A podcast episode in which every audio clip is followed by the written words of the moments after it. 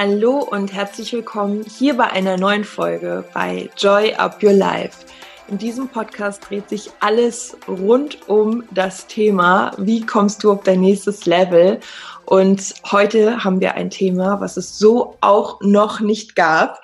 Ich gehe gleich drauf ein, noch eine kurze Ankündigung, um dich auch wiederum auf dein nächstes Level zu bringen, aber in Form von körperlicher Aktivität. Ich werde mit euch im Juni eine Challenge machen und zwar ab dem 6.6.2021 eine sportliche Challenge, wo wir letztendlich gesunde Gewohnheiten schaffen und das sind vier Minuten Tabata-Training am Tag. Das machen wir gemeinsam, also Stronger Together. Wenn du dabei sein willst, dann schau in den nächsten Tagen mal bei Instagram auf jeden Fall vorbei. At Chrissy-Joy, Chrissy mit I, Joy mit Y. Denn da werde ich auch nochmal die weiteren Infos verkünden und für eine rege Teilnahme gibt es natürlich auch tolle Gewinne. Also es wird wirklich eine ganz coole Challenge, die geht 14 Tage und das Ziel dahinter ist wirklich, dich zu motivieren. Das Ganze ist kostenlos und ja, dir auch zu zeigen, dass man mit wenig schon viel erreichen kann und dass es sehr oft im Leben auch darum geht, mal eine Sache durchzuziehen. Das macht dich selbstbewusster und ja, vor allem das Gefühl von, ich bleib dran, ich habe was geschafft und auch nicht alleine damit zu sein, das äh, kann schon sehr, sehr viel bewirken. Von daher freue ich mich, wenn du dabei bist. Und jetzt geht es los mit einem ganz, ganz wichtigen Thema.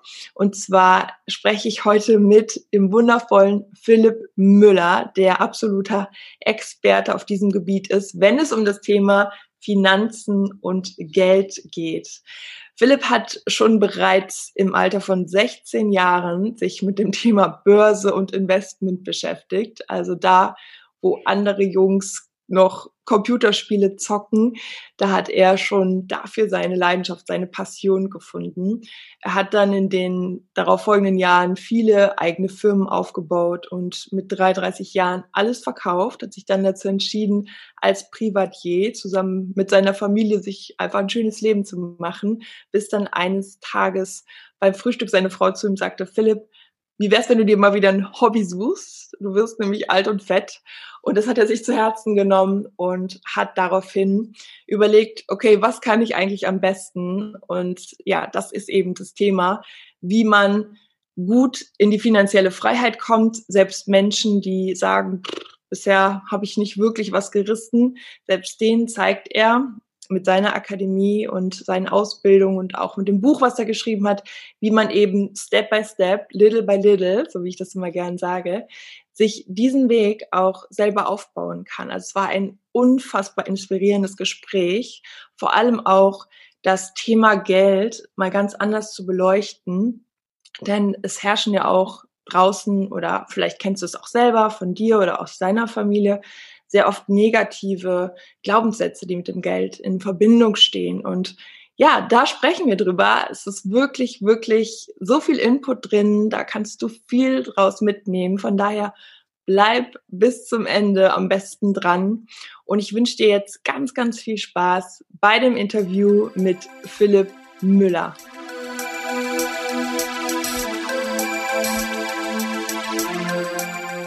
Ja, lieber Philipp, ich habe dich ja gerade schon anmoderiert und ich freue mich sehr, dass du heute da bist. Wir kennen uns jetzt schon ein paar Jährchen, da werden wir auch gleich mal drauf zurückkommen. Wir sind uns, also unsere Wege haben sich immer wieder gekreuzt, wenn auch nur kurz, aber umso schöner, dass wir uns jetzt genau hier wieder begegnen. Erstmal herzlich willkommen bei Joy Up Your Life und meine erste Frage ist, wie geht's dir heute und was hast du heute Morgen gefrühstückt? Bevor ich dir verrate, wie es mir geht, möchte ich aber dich ganz herzlich begrüßen, liebe Chrissy. Freue mich da zu sein und auch deine Community. Ähm, total schön. Ähm, ich frühstücke nie. Ähm, das mache ich schon seit Jahren nicht. Ähm, bei mir beginnt das Essen immer mittags. Das tut mir persönlich irgendwie gut. Mein Ayurveda-Arzt hatte irgendwann zu mir gesagt, Philipp, ähm, du isst zu viel, gibt es eine Mahlzeit, die du weglassen möchtest? Und da habe ich gesagt, das, was ich immer mich gequält hat, war mhm. Frühstücken. Ich habe als Kind schon von meinen Eltern die Ansage bekommen, du musst frühstücken. Und heute esse ich immer so ab 12.30 Uhr, 13 Uhr Mittag. und dann so bis 20 Uhr und das ist meine Essenszeit.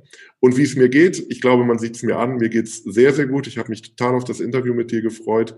Aber bei uns zu Hause ist alles super, Kinder, Familie, Gesundheit. Also auch in diesen schweren Zeiten sind wir froh, dass es uns ähm, sehr, sehr gut geht.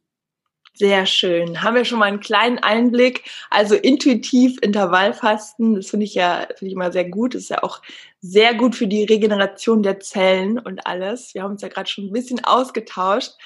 Also sehr, sehr cool. Und ähm, jetzt nochmal so die Frage, weil wir, um das auch mal so der Community so ein bisschen zu erklären, wir haben uns mal kennengelernt auf einem großen Event, da standst du auf der Bühne bei Christian Bischoff und äh, da warst du mir schon unfassbar sympathisch.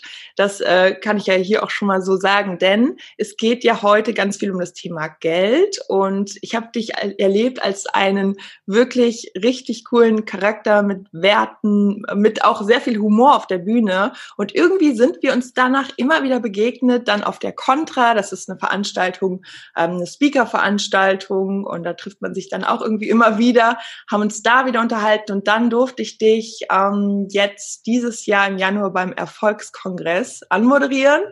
Und ja, danach haben wir uns dann auch mal irgendwie gesagt, hey, warum machen wir nicht eigentlich mal unseren Talk und ähm, machen das Ganze im Podcast. Von daher, so ist es jetzt entstanden und ich kenne einen Teil deiner Geschichte, aber natürlich auch nicht mehr alles. Das ist jetzt auch so über die letzten Jahre. Und von daher würde ich jetzt super gerne noch von dir wissen, wie ist denn so der kleine Philipp zum großen Philipp geworden? Was ist da so alles passiert? Und was ist genau das, was du jetzt tust? Ja, also ich fange mal im Alter von 16 an, weil das ist so, wir haben vorhin drüber gesprochen, über Connecting the Dots, diese ganz bekannte Rede von Steve Jobs an der Universität. Ähm, der, einer der wichtigsten Punkte meines Lebens war mit Sicherheit mit 16 Jahren eine Börsenzeitung, die ich von meinem Nachbarn geschenkt bekommen habe. Ähm, da ist bei mir sozusagen dieses Gefühl entstanden, das ist so unglaublich, du kannst aus deinem Jugendzimmer, das muss man sich mal vorstellen, das war am Anfang der 90er Jahre, du kannst aus deinem Jugendzimmer, kannst du an den größten Unternehmen der Welt teilnehmen. Ähm, das war für mich, ich war irgendwie Feuer und Flamme, ich will Börsianer werden. Das war der erste ganz, ganz große Punkt. Dann ähm, mit 23 habe ich mein Jurastudium abgebrochen. Ich war scheinfrei. Ich habe beim Repetitor mich gerade angemeldet und wollte jetzt mit dem ähm, Examen, mit der Vorbereitung beginnen und habe in dem Praktikum gemerkt, boah, das ist Wahnsinn, einen ganzen Tag streiten als Anwalt, entweder die Partei oder der Richter oder der Staatsanwalt, du streitest oder du hast immer dieses Thema Streit in deinem Beruf. Und da habe ich gesagt, das bin ich nicht ich habe sehr hohe ethisch-moralische Werte. Für mich sind Gerechtigkeit, Ehrlichkeit, das sind so Stichworte, die mich schon immer begleiten. Ähm, soziales Engagement, Spenden. Und da habe ich gemerkt, also ein Jurist, das bin ich nicht. Und dann habe ich in dem Moment gedacht, ja, du kannst ja Börse. Ich habe zu der Zeit schon gutes Geld an der Börse verdient. Machst du doch einfach dich damit selbstständig und zeigst deinen Kunden, wie Börse geht. Dann habe ich zehn Jahre bis 33 circa mehrere Firmen in der Finanzwelt aufgebaut und habe im Prinzip die, die Finanzwelt kennengelernt beziehungsweise verstehen gelernt. Also das heißt von der Investmentberatung, Anlageberatung, Versicherungsmakler, Immobilienverwaltung, Bauunternehmen. Ich habe also alles, was irgendwie mit Geld zu tun hatte, also bis heute sind es 13 Unternehmen aufgebaut ähm, und habe mit 33 Jahren in, im Dschungel von Malaysia gesessen und habe an einem Morgen, aus, als ich aus meinem, das war so ein Adventure Camp, kam ich aus meiner Hütte raus und hatte das Gefühl, mir ist eine Kokosnuss auf den Kopf gefallen. Ich habe gesagt, das war's. Ich, ich verkauf, ich höre auf. Also ich, ich wusste, wie viel Vermögen ich habe und ich wusste, das kann ich, weder ich noch meine Kinder können das ausgeben. Ähm, ich ich mache Schluss. Und dann bin ich wirklich nach Hause geflogen und habe zu meiner Frau gesagt, ich möchte aufhören. Und dann sechs Wochen später haben wir abgewickelt. Und dann war ich mit 33 Jahren Privatier. Und habe auch gedacht zu der Zeit, das ist das, wovon ich immer geträumt habe. Genug Geld, gesund, Familie und nicht arbeiten. Machen, was, was du Spaß hast. Ich habe das drei Jahre durchgezogen und dreieinhalb knapp.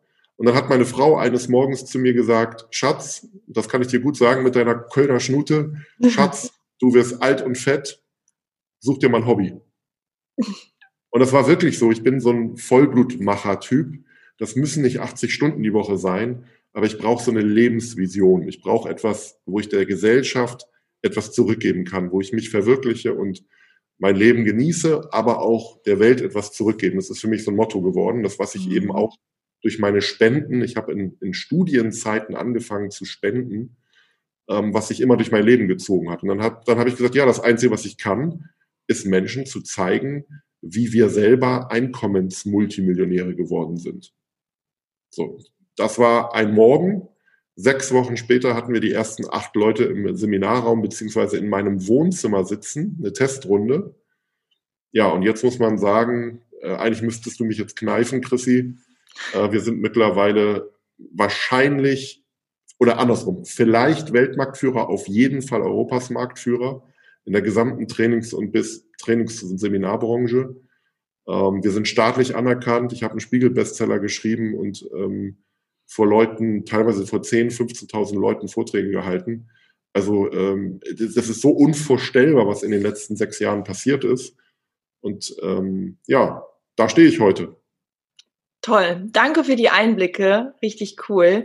Und jetzt noch mal ganz kurz zurück, weil ich glaube, so dieses, ja, mit 16 habe ich dann diese Zeitschrift gelesen und dann in meinem Kinderzimmer neben meinen Postern da mal so ein bisschen an der Börse rumgeguckt, was ja wirklich, wenn man auch mal so überlegt, noch mal auch vom Internet her eine ganz, ganz andere Zeit war, ganz andere Möglichkeiten. Heute machst du Google auf, hast direkt tausend Optionen und kannst dich da irgendwie bilden oder irgendwas äh, anlegen und das waren ja noch mal, glaube ich, auch ganz andere Dinge, wie man dann sowas angeht. Ne? Das finde ich gerade spannend. Aber auch andere im Alter spielen Playstation und treffen sich mit ihren Freunden. Und irgendwie hattest du ja schon so diese Impulse oder diese Intuition, so das ist mein Ding. Was glaubst du, wo kam das bei dir her? Ja, das lässt sich relativ einfach erklären, weil du, du hast etwas beschrieben, was tatsächlich damals so war. Also es war 1993, 94, ich bin 77 geboren. Und ähm, es war so, dass ich ich sage mal auf, der Bühne im Scherz, ich war ein völlig normaler Jugendlicher. Eine Freundin haben, Alkohol trinken, in die Disco gehen. Ich war, ich war völlig normal. Bin, bin ich heute noch, sieht man ja. Ich stehe mit meinem Poloshirt. Ich stehe hier nicht im Maßanzug in einem Schickimicki-Büro. Ich bin hier in einem Reihenhaus am Hamburger Stadtrand. Ähm, was ist der Punkt, weil ich mich heute wirklich als einen Menschen betrachte, der gesellschaftlich im, im absoluten Durchschnitt ähm, vom Typ ich habe jetzt nicht eine mega Gehirnleistung, mega Body, mega Talente. Also ich, das muss man ganz klar sagen. Und das sehen wir auch bei uns in der Akademie heute. Wir haben ja mittlerweile fast 10.000 Leute durch diese einjährige Ausbildung gebracht.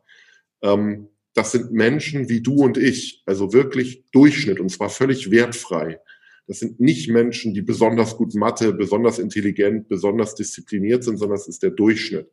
Und ich glaube, es gab eine Sache, die bei mir eine Rolle gespielt hat, warum ich, ja, ich muss es sagen so, warum ich so steil gegangen bin und einfach eine Million nach der anderen äh, an Vermögen produziert habe.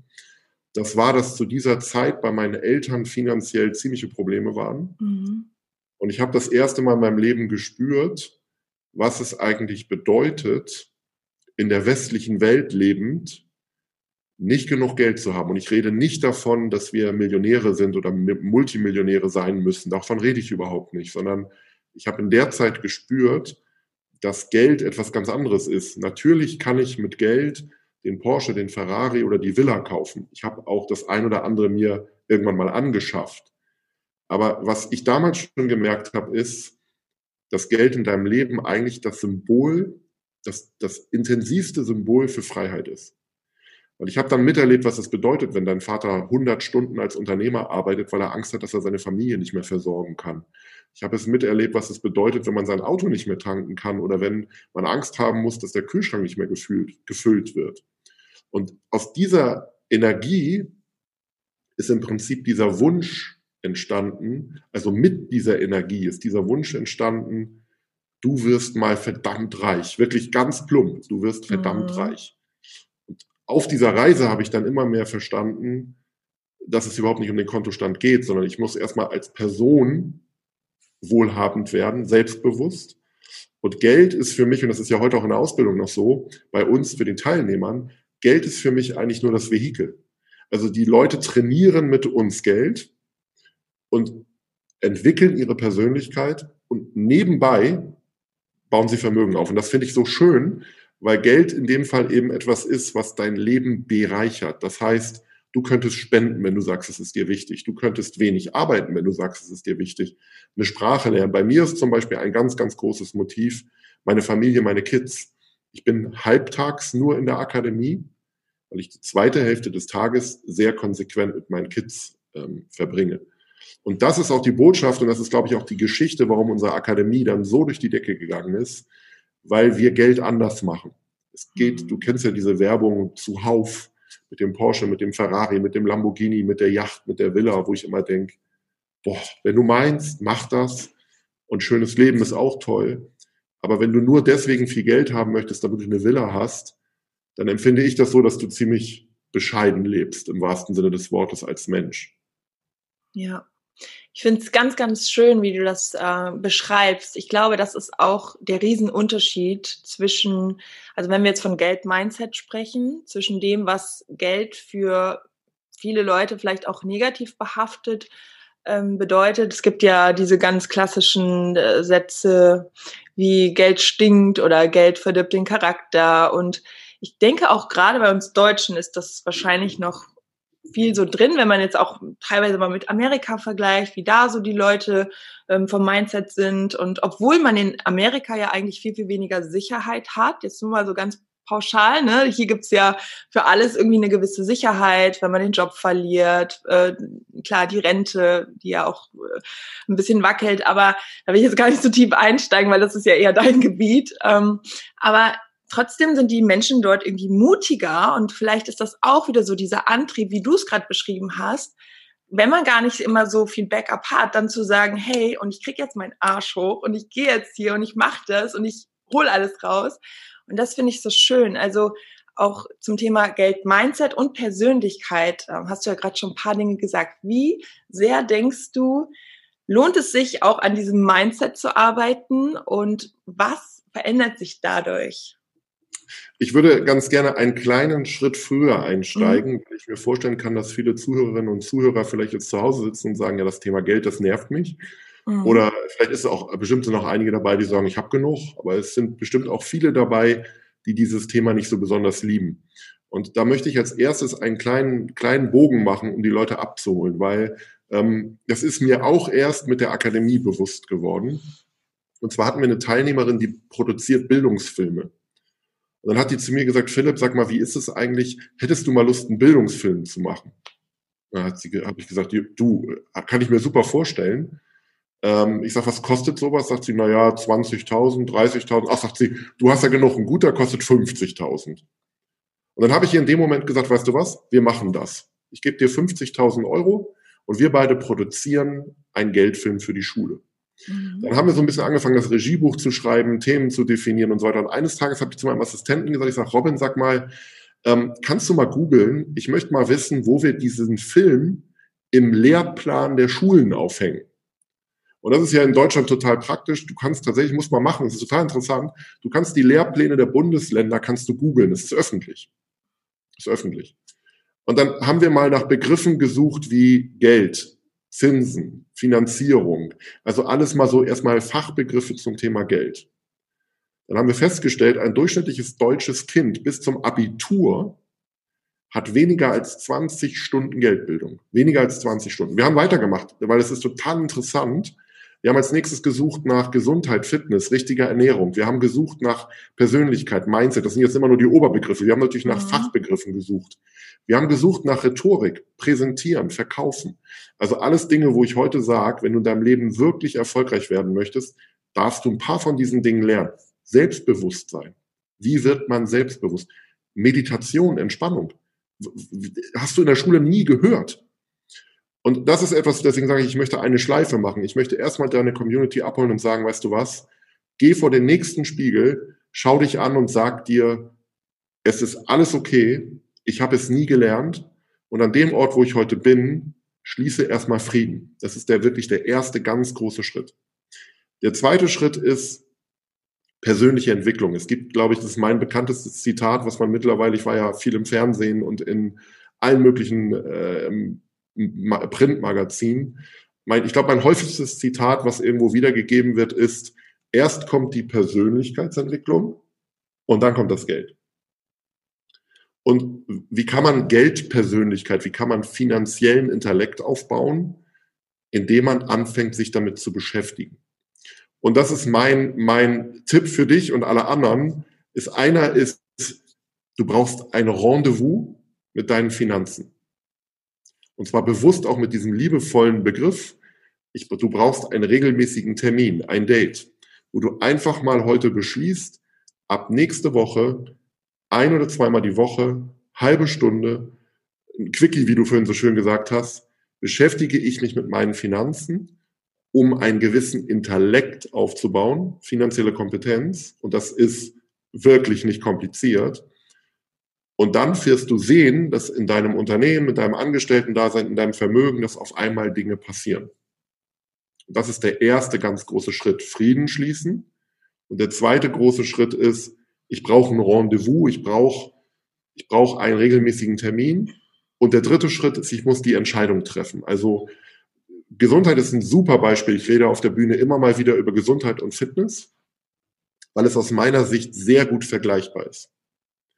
Wenn ich dich angucke, du hast einen fast perfekt geformten Körper, wahnsinnig attraktiv und du weißt, wie viele Jahre du regelmäßig dafür was tust. Und beim Geld ist es so ähnlich. Du kannst nicht in sechs Monaten Millionär werden. Aber du kannst die Entscheidung treffen, eine Stunde oder zwei Stunden in der Woche Geld in dein Leben zu integrieren. Und dann wirst du überrascht sein, jetzt kommt der Vergleich zur Gesundheit, wenn du das fünf oder zehn Jahre machst, was auf einmal passiert. Wer deinen Körper in sechs Monaten bauen will, das wird nicht funktionieren. Aber wer viele Jahre Sport treibt und sich gesund ernährt, da bleibt sozusagen gefühlt das Älterwerden stehen. Und das Gleiche funktioniert mit Geld. Also ich habe mal einen, einen Text gelesen, das möchte ich noch so als letztes dazu sagen, weil es mich auch sehr berührt hat. Das war, jemand hat gesagt, wenn du, neun, äh, wenn du ein Jahr lang jeden Tag auf deine Ernährung achtest, das heißt nicht, dass du nicht auch mal Zucker oder Alkohol, alles mhm. gut, aber im Grunde ernährst du dich gut. Du achtest auf deine Denke, deine Verhaltensmuster, deine Glaubenssätze und du treibst regelmäßig Sport. Gar nicht übertrieben, aber regelmäßiger Sport. Wenn du das ein Jahr durchziehst, dann stehst du weltweit im Durchschnitt unter den Top 10. Also 90 Prozent aller Menschen sind weniger fit als du. Nach einem einzigen Jahr. Jetzt übertrag das mal aufs Geld. Du würdest ein Jahr dich um deine Finanzen kümmern. Dann stehst du unter den obersten zehn Prozent. Und damit geht es dir auf jeden Fall gut und für dich ist gesorgt. Und du kannst freie Entscheidungen treffen, ohne jedes Mal aufs Konto zu gucken. Mhm. Ja, spannend. Also was, was ich noch so interessant daran finde, ist, du sagst ja auch, es ist für jeden möglich. Ne? Ja. Es ist, jeder kann es schaffen, sich in diese finanzielle Freiheit zu begeben. Und wenn jetzt jemand zuhört, der sagt, ja, hier, ich bin alleinerziehend, ich bin froh, wenn ich gerade so über die Runden komme, wenn ich hier meine ganzen Fixkosten gedeckt bekomme und ich habe ständig Angst, dass irgendwie was kaputt geht, was ich dann wiederum nicht eingeplant habe. Mhm.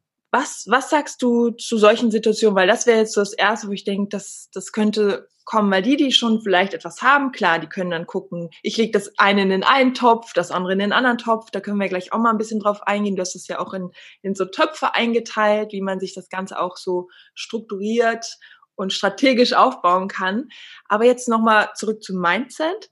Ähm, für die, die sagen, ich habe doch gar nichts, wie soll ich damit jetzt noch werkeln und das noch irgendwie auf Töpfe verteilen? Was würdest du dazu sagen? Also, wie gesagt, ich würde erstmal die Punkte angehen, die ich ja. gerade gesagt habe. Die haben ja. ja erstmal noch gar nichts mit Geld zu tun. Ich äh, habe ein Rendezvous mit deinem Geld, mhm. meinem Geld. Ich möchte Eigenverantwortung übernehmen und ich, wie gesagt, ich schließe Frieden. Mhm. Der nächste Schritt wäre aus meiner Sicht, und da spielt es jetzt erstmal noch keine Rolle, wie viel Geld reinkommt, wäre ein Status quo festzustellen. Wo stehe ich heute? Was ist mein Einkommen? Was sind meine Verpflichtungen? Habe ich Schulden? Und auch dieses Töpfe-Modell, dass man sozusagen sein Einkommen ein bisschen aufteilt. Also was brauche ich zum Leben? Kann ich ein bisschen was sparen? Will ich was spenden? Also das können ja am Anfang erstmal auch nur zwei, drei Töpfe sein. Mhm. Ich glaube, der nächste Schritt ist, wenn ich diese finanzielle Kompetenz anfange aufzubauen, dass ich versuche, vielleicht irgendwo ein wenig mehr Geld zu verdienen. Weil bisher kommen die Menschen ja mit dem Geld aus, was sie haben. Und es gibt ja heute wahnsinnig viele Möglichkeiten, ähm, zusätzliches Einkommen zu generieren. Also ähm, es geht los mit Affiliate Marketing. Also wir sehen es bei uns an der Akademie. Wir haben zahlreiche Teilnehmer, sogar auch Nicht-Teilnehmer, die unsere Akademie kennenlernen und uns weiterempfehlen und eine Dankeschön-Provision kriegen. Das sind dann 300 Euro. Das ist für viele Menschen viel Geld. Mhm. Ähm, man darf auch nicht unsere Akademie so sehen, dass die Menschen alle Multimillionäre werden wollen, sondern wir haben ganz oft, das ist eigentlich auf der Webseite unter den Erfolgsgeschichten super zu sehen, da ist die Hausfrau und Mutter, die verdient sich irgendwann 500 Euro im Monat zusätzlich. Und ich weiß, wie viel Geld das ist, wenn du finanziell an der Grenze bist. 500 Euro netto im Monat mehr. Und das ist etwas, du kannst versuchen, nebenberuflich etwas aufzubauen. Du kannst einen kleinen 450 Euro Job annehmen, vielleicht auch nur 200 Euro. Und diese 200 Euro legst du beiseite. Also du kannst versuchen, wenn du Angestellter bist in deiner Company, etwas mehr Wert zu geben, deinem Chef zu sagen, wissen Sie, ich nenne jetzt mal Herrn Meier, Herr Meier, ich verdiene im Moment 1500 netto, ich möchte in einem Jahr 1800 netto verdienen. Und dann kommt die entscheidende Frage, bitte lieber Herr Meier, sagen Sie mir, was muss ich lernen? Welche Aufgaben darf ich übernehmen? Welche Tätigkeiten? Was kann ich tun, dass Sie als Chef sagen, ich bin Ihnen 1800 Euro wert. Wird das in jeder Firma funktionieren, in jeder Branche? Nein. Aber ich glaube, das ist so ein Blumenstrauß. Affiliate Marketing, 450 Euro Job, das Personalgespräch, vielleicht zwei Stunden mehr arbeiten. Also es gibt so viele Möglichkeiten und was die Menschen eben nicht erkennen, und das ist auch wieder ein guter Vergleich zur Gesundheit, mhm. wenn ich einmal ins Fitnessstudio gehe und dann meinen Bizeps trainiere, dann, wird, dann passiert einfach mhm. nichts. Aber wenn ich jeden Monat diese 200 Euro mitnehme oder 100 oder 300, dann wird eben in zehn Jahren doch ganz, ganz viel passieren. Und das ist wie dann bei Sport. Dann siehst du auf einmal, oh, ich habe ein paar Kilo abgenommen, die Muskeln fangen sich an zu definieren und dann entsteht auch dieses Gefühl von, ich genieße das, habe Spaß dran und du hast einfach eine andere Abbiegung genommen. Du fängst an, dieses Thema in dein Leben zu integrieren. Ja, du hast auf jeden Fall auch gerade ähm, so das Thema Eigenverantwortung immer wieder angesprochen. Ich glaube, das ist auch so dieser Ansatz, aus dem man auch als erstes rauskommen darf. Du hast auch gesagt, so in Bezug auf sich zu verzeihen, nicht immer in diese Opferhaltung zu gehen, oh, ich habe vielleicht das falsch gemacht und da hatte ich nicht so gute Voraussetzungen und auch so raus aus dem Vergleich zu gehen und einfach diese Bestandsanalyse, so ist jetzt mein Status quo, aber hier bin ich jetzt und wo will ich denn hin? Also diese, das ist auch immer, deswegen dieser Vergleich auch zu Gesundheit, finde es, es passt einfach, weil es geht ja immer wieder darum, die Kompassnadel richtig auszurichten. Anstatt, was ist alles schiefgelaufen oder wo habe ich vielleicht Fehler gemacht, dann zeigt die Kompassnadel ja in die Vergangenheit und dahin, wo wir gar nicht hinwollen. Und immer wieder zu gucken, wo soll es hingehen? Wie hätte ich es gern? Wie kann ich es mir leichter machen? Wer kann mir dabei helfen? Also auch so aktivierende Fragen und ähm, ja, eben das selbst auch so in die Hand zu nehmen. Sehr schön. Also diese, ja. auf, diese Ausrichtung ja. des Kompass. Ja ich persönlich mein Warum, mhm. einige nennen das die Lebensmission, die Vision oder wie auch immer. Bei, bei mir in der Formulierung für mich privat, aber auch in der Akademie für meine Mitglieder ist es das Warum. Also du mhm. hast mich vorhin gefragt, warum ich, warum bin ich diesen Weg gegangen? Ja. Das war bei mir in der ersten Phase meines Lebens, weil ich aus dieser Angst kam, war das Sicherheit aufbauen. Also du musst dir vorstellen, und das ist jetzt gar nicht dass ich damit prahle oder dass es eine Empfehlung ist, sondern du, du, du siehst daran, wie klein mein Selbstbewusstsein war. Ich bin erst Multimillionär geworden, bevor ich den Mut hatte, Kinder in die Welt zu setzen. Also ich bin total sicherheitsgetrieben gewesen. Dann, nachdem ich gemerkt habe, meine Sicherheit ist bezahlt, also die Safe, ist bei mir stärker geworden der Aspekt der Freiheit. Das heißt, für mich ist ein ganz, ganz großer Punkt, dass ich frei bin. Und zwar frei meine ich wirklich auf allen Ebenen. Kann ich arbeiten? Ja, wenn ich möchte. Ich kann es auch lassen. Wo lebe ich? Ähm, welche Bildung bekommen meine Kinder? Ernährung ist ein gutes Beispiel. Wir leben im Hamburger Raum. Wir ernähren uns mit einer vierköpfigen Familie, komplett regional und bio. Das kostet in Hamburg circa 2000 Euro. So. Jetzt brauche ich nicht darüber reden, ob ich bio mich regional ernähren möchte und vielleicht geht es auch noch ein bisschen günstiger, mag alles sein. Aber für mich ist es mittlerweile so, dass ich sage, okay, diese 2000 Euro, die brauche ich, damit ich frei bin, über Ernährung zu entscheiden. Dann meine Kinder. Welche Bildung kann ich meinen Kindern angedeihen? Auslandssemester, vielleicht mal eine tolle Uni, vielleicht wollen sie auch Handwerker werden. Ich habe keine Ahnung, die sind noch zu klein. Aber auch da geht es wieder darum, was kann ich und wie viel, wie viel Geld besitze ich. Und ein ganz großes Thema in unserer Gesellschaft ist Zeit für die Dinge, die dir wichtig sind. Auch das habe ich dir schon mal erzählt. Bei mir sind es meine Frau und die Kids. Ich liebe es, mit denen Zeit zu verbringen. Und ich sehe so unglaublich viele Menschen, die gehen jeden Tag zur Arbeit. Mhm. Väter in meinem Freundeskreis morgens um sieben nach Hamburg, abends um sieben nach Hause. Und die haben zwei, drei Kinder. Und ich denke immer, was wäre das für ein Geschenk, wenn denen jemand 2000 im Monat gibt und die würden nur noch halbtags arbeiten und hätten Zeit für ihre Jungs oder ihre Mädchen oder was auch immer. Also Geld ist eben so viel mehr und das ist, du musst mhm. dein Warum finden und dann fällt es dir auch leichter, eine Beziehung zum Geld aufzubauen, weil das ist auch ein ganz, ganz wichtiger Punkt. Solange du Geld siehst als, damit zahle ich meine Miete und meine Schulden, wird das nie ein freudiges Thema.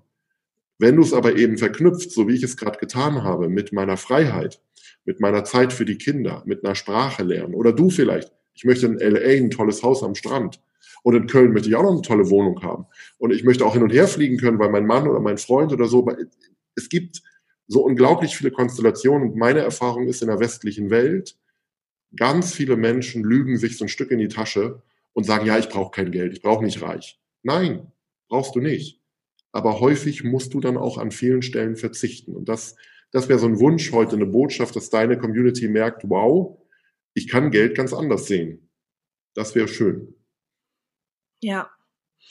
Ja, schön, schön dir zuzuhören. Ich habe dann immer so viele, in dem Moment so viele ähm, Dinge, die mir auch dazu einfallen, wie zum Beispiel regional und bio. In dem Moment unterstützt du ja auch genau diesen Part und eben nicht die Massentierhaltung, wenn es jetzt um Fleisch geht, oder die, die Hühner, die alle eng ähm, vergewaltigt in, nebeneinander an der Stange stehen. Ne? Also das es war gerade auch nochmal so ein Impuls, den ich hatte.